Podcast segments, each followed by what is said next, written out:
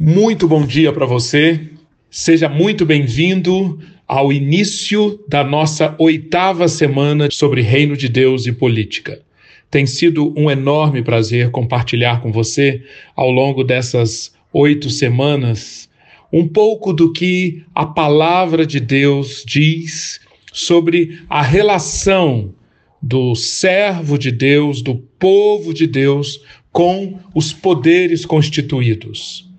Nós estamos, ao longo dessas semanas, fazendo aquilo que se requer para quem quer lidar com este mundo, lidar inclusive com as questões políticas de uma maneira que agrada a Deus. Nós precisamos ter a mente de Cristo para lidarmos com o mundo em todas as suas dimensões, inclusive as questões políticas. Nós aprendemos no livro de Daniel, capítulo 9, quando Daniel percebeu que Dario, da linhagem dos Medos, passou a governar sobre o reino babilônio, Daniel capítulo 9, versículos 1 e 2 diz: No primeiro ano do reinado de Dario, eu, Daniel, compreendi pelas Escrituras, conforme a palavra do Senhor dada ao profeta Jeremias, que a desolação de Jerusalém iria durar setenta anos. Por isso me voltei para o Senhor, para o Senhor Deus, com orações e súplicas, em jejum, em pano de saco e coberto de cinza. Orei ao Senhor meu Deus. Esta, estes elementos que faziam parte da dinâmica espiritual de Daniel são os elementos que nós precisamos reproduzir hoje. Hoje nós não temos mais Dario sendo constituído governante do reino babilônio. Diante de nós acontecem outros fatos políticos. Estamos assistindo a outros eventos políticos. Porém, a forma de desenvolver, de amadurecer, de consolidar a nossa espiritualidade para lidar com isso é a mesma de Daniel. Compreendi pelas Escrituras, compreendi pelas Escrituras. Tendo compreendido, me voltei para o Senhor Deus com orações e súplicas. Esses elementos, compreensão das Escrituras, oração e súplica ao Senhor Deus. É isso que nós esperamos que tenha sido produzido na sua vida e que não fique só nesse período agora, mas esperamos que você tenha formado o hábito, o hábito de todos os dias, todos os dias, ouvir, ler, meditar e guardar a palavra de Deus e orar com base nela. Nós hoje vamos continuar aquilo que foi iniciado na sexta-feira da semana passada. Vamos acompanhar no livro de Daniel, que, como já vimos, foi um homem que experimentou como poucos o que é estar sendo impactado pelos poderes constituídos. Daniel viu ou experimentou e participou ativamente da sucessão no trono da Babilônia, para onde ele foi exilado por volta de 16, 17 anos, Daniel experimentou o que era a guerra de tronos. Daniel passou por pelo menos quatro reis e durante cerca de 50 anos Daniel conviveu com política de uma maneira muito, muito intensa. No capítulo 1, versículo 21, nós lemos que desde o início que Daniel, da, da ida de Daniel para a Babilônia, quando ele foi destacado para fazer parte da corte do rei Nabucodonosor, até capítulo 1, versículo 21, Daniel continuou até o primeiro ano do rei Ciro. E o que chama a atenção e o que serve de exemplo para nós e o que deve inspirar a nossa vida é que Daniel permaneceu o mesmo. independentemente dos poderosos de plantão, Daniel mostrou o mesmo caráter. Mostrando então que a obediência a Deus sob as pressões e tensões da vida diária e a confiança nos caminhos divinos nos diversos períodos da história sempre estão ameaçadas. Mas, mas, se nós, assim como Daniel, tivermos as, os alicerces, as raízes corretas, nós poderemos passar por troca de poderes, turbulências políticas e vamos permanecer como Daniel permaneceu, estáveis, continuamente ligados, relacionando-nos com nosso Deus e sendo úteis na propagação do seu reino.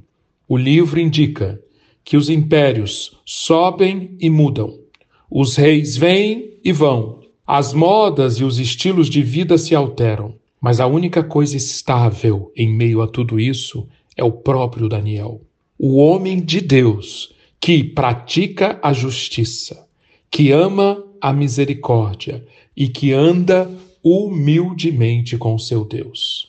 Nós vimos que os alicerces de, de Daniel, aquilo que permitiu que Daniel ganhasse, desenvolvesse a perspectiva de Deus, mesmo em meio a, a tantas turbulências, foram três. Primeiro lugar, uma capacidade de ver em 3D.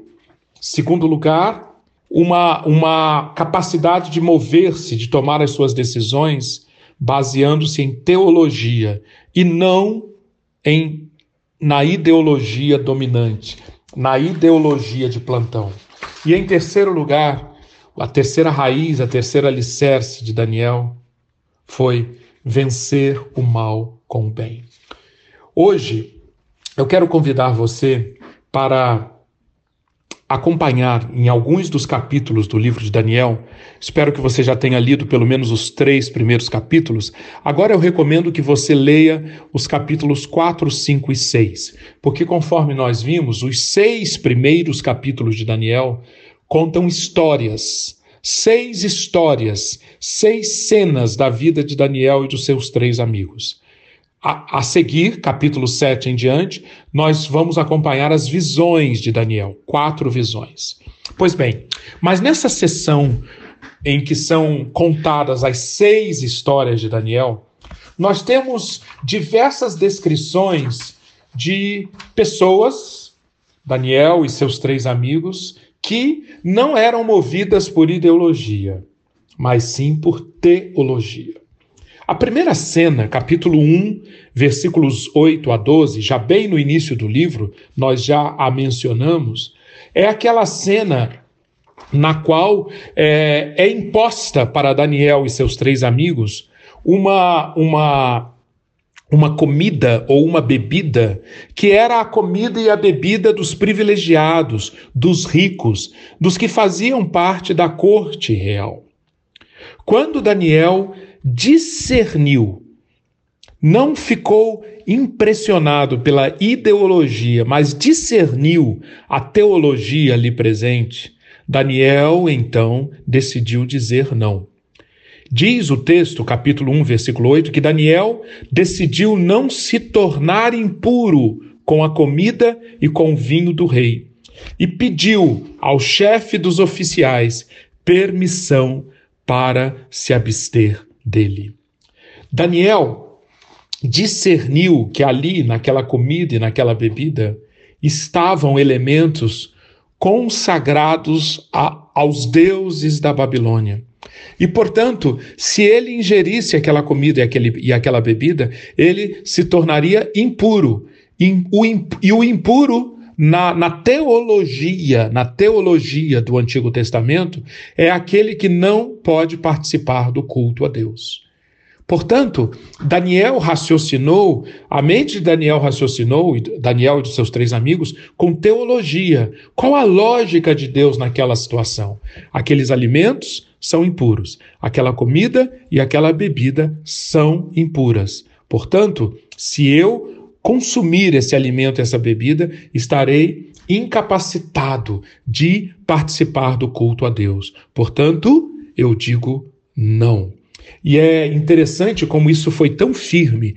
Daniel decidiu não se tornar impuro, que com posse dessa, a partir dessa teologia, Daniel fez um plano. Ele não tinha certeza que o plano daria certo, mas ele fez a parte que lhe cabia. Ele começou a negociar com o chefe dos oficiais, pedindo permissão para se abster deles. E quando o texto diz que Deus fez com que o homem fosse propício, bondoso para Daniel, Daniel tratou do medo daquele homem. O homem, o chefe dos oficiais, disse: Olha, eu estou até interessado em ajudar você, em fazer o que você está pedindo, mas eu tenho medo do rei porque ele determinou a comida e a bebida de vocês. Eu estou correndo um risco muito sério. Se ele achar vocês menos saudáveis que os outros jovens da mesma idade, o que pode acontecer comigo? Eu posso morrer por causa disso. A habilidade de Daniel de negociar com aquele homem um teste propôs uma experiência de dez dias não nos dê nada além de vegetais para comer e água para beber. Minimizar o risco, de tal maneira que o medo daquele homem ficou controlado e ele concordou. Dessa forma, Daniel e seus três amigos se tornaram os mais vigorosos, os mais destacados, tanto na aparência quanto na agilidade mental. Qual é a lógica? É a teologia e não a ideologia. Deus ordenou não alimentar-se daquelas daquele tipo de comida. A mim cabe obedecer. Os resultados são por conta de Deus. E Deus atuou. Deus fez com que o homem fosse bondoso para com Daniel e tivesse simpatia por ele. E Daniel seguiu adiante com muita habilidade, com muita sabedoria prática, e graças a isso foi um sucesso aquela situação, e Daniel então pôde reafirmar a sua lealdade, a sua fidelidade a Deus. No capítulo 6, nós vemos agora Daniel diante de outro momento político muito grave Dario, agora um outro imperador, Dario, resolveu reorganizar a administração da Babilônia, elegendo seus governadores e seus ministros. E o escolhido para ser o primeiro-ministro, para ser o governador sobre todos, seria o próprio Daniel. Quando os concorrentes de Daniel viram isso, armaram um plano, já que, conforme capítulo 6, versículos 4 e 5, não puderam achar em Daniel falta alguma, pois Daniel era fiel, não era desonesto nem negligente. Portanto, aqueles homens foram atrás de motivos para derrubar Daniel, usando o que? A fortaleza de Daniel, a sua espiritualidade, a sua ligação com Deus e convenceram o rei a assinar um decreto de que qualquer um que fosse encontrado adorando e orando a outro Deus que não aquele do sistema babilônico, que não ao rei divino, seria colocado, seria jogado na cova dos leões. E o tão interessante quando nós vamos ao capítulo 6, versículo 10. Note teologia ao invés de ideologia. Daniel quando soube que a escritura estava assinada, entrou em sua casa e lá em cima, no seu quarto, onde havia janelas abertas ao lado de Jerusalém, três vezes por dia, Daniel se punha de joelhos, orava e dava graças, como costumava fazer. O que levou Daniel a manter-se fazendo o mesmo, sendo a mesma pessoa, o mesmo caráter, diante de uma situação tão arriscada, de um, diante de praticamente uma sentença de morte sobre ele. A teologia, a lógica de Deus. Diz o texto que Daniel, quando soube que a escritura estava assinada, entrou em sua casa e orou voltado para Jerusalém. Daniel discerniu o que? Deus Deus é o soberano dos soberanos, é o Rei dos reis, é o Senhor dos senhores. Ele deve ser adorado. Ele não pode ser deixado de lado em troca de outros deuses. Daniel, então, de uma maneira bem teológica, permaneceu fazendo aquilo que fazia, de novo, deixando os resultados por conta de Deus. A mesma lógica, a mesma teológica encontramos no capítulo 3, agora com Sadraque, Mesaque e Abednego.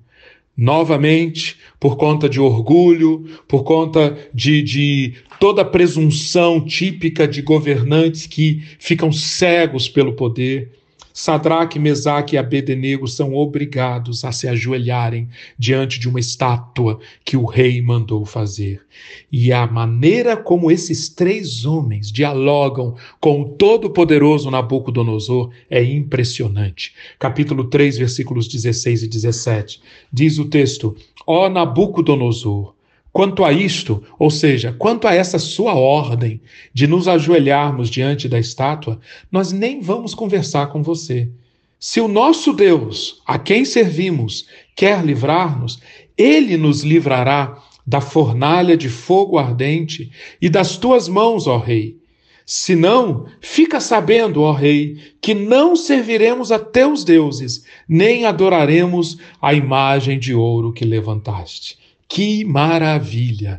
Vejam, a lógica humana tra trataria com aquela situação com medo, com autoproteção, com um instinto de, de sobrevivência que negaria a fidelidade a Deus.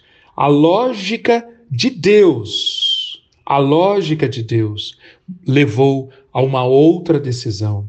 Se Deus, se Deus quiser, ele o Rei dos Reis, o Senhor dos Senhores, ele é mais do que poderoso, Nabucodonosor, para livrar-nos dessa fornalha de fogo ardente e das tuas mãos. E por causa disso, vejam, portanto, por esta lógica, nós não serviremos a teus deuses, nem adoraremos a imagem de ouro que levantaste. Que testemunho que maravilhosa demonstração de teologia, ao invés de teo, de ideologia. Eu quero convidar você também para ler os textos que mostram a, o terceiro elemento da mente de Daniel. O primeiro elemento é a visão em 3D. O segundo elemento, teologia ao invés de, te, de ideologia. E agora, veja também como Daniel usava o terceiro elemento. Ele sempre acreditava que o mal deveria ser vencido com o bem. Isso ele praticou, por exemplo, no capítulo 1, quando ele não comeu nada impuro. Daniel discerniu o mal ali naquela comida impura. Portanto, ele acreditou, Daniel e os seus amigos, de que o mal se vence com o bem. Então eles escolheram o bem. Não vou comer nada impuro. E graças a isso, eles foram capacitados para propagar o bem. Eles escolheram o bem e foram capacitados para propagar o bem. Capítulo 1, versículo 17. A esses quatro jovens, Deus deu sabedoria e inteligência para conhecerem todos os aspectos da cultura e da ciência. E Daniel recebeu, inclusive, capacidade de interpretar todo tipo de visões e sonhos. É o bem, é o bem sendo propagado a partir da escolha do bem. No capítulo 2, quando havia, houve uma crise, o rei, o rei ordenou que ou os seus sábios adivinhariam o sonho que ele teve, dariam uma interpretação, ou todos morreriam. Vejam só que loucura, que insanidade. Pois bem, ali Daniel discerniu uma possibilidade de praticar o bem. O bem vence o mal. Daniel então entrou em oração com seus amigos e o mistério capítulo 2, versículo 19. Foi revelado a Daniel de noite numa visão. Daniel louvou o Deus dos céus. Novamente, é alguém que buscou o bem e com o bem o mal foi vencido. Foi poupada a vida de tantos e tantos magos, encantadores, sábios da corte, além da vida do, do próprio Daniel e dos seus amigos. Quando nós vamos ao capítulo 5, Daniel é chamado para interpretar o sonho do rei Belsazar. E novamente ali, Daniel escolhe vencer o mal com o bem. E o bem, naquele caso, é ser sincero e dizer para Belsazar o que que aquela visão, o que que aquela aquela mão escrevendo na parede significava. E eram palavras duras, decretos de destruição do reinado de Belsazar. Mesmo assim, Daniel escolheu ficar do lado do bem e foi recompensado, foi propagador de bênção. E se nós formos para as outras histórias, nós vamos ver o mesmo padrão. Alguém comprometido com o bem. Eu quero então propor para você nesse dia que você foque nesses temas, a mente de Cristo para discernir esses tempos que nós estamos vivendo, seguindo o exemplo de Daniel, olhar em 3D, mover-se por teologia, vencer o mal com o bem. Isto, isto é o que Deus espera de nós. Isto é ir para a torre de vigia e vasculhar o horizonte. Isso é esperar para saber o que ele vai dizer. Isso que nos tornará pessoas estáveis, pessoas com o mesmo caráter, pessoas que permanecerão com a mesma lealdade, com a mesma fidelidade a Deus, independentemente dos poderosos de plantão. Que Deus abençoe o seu dia.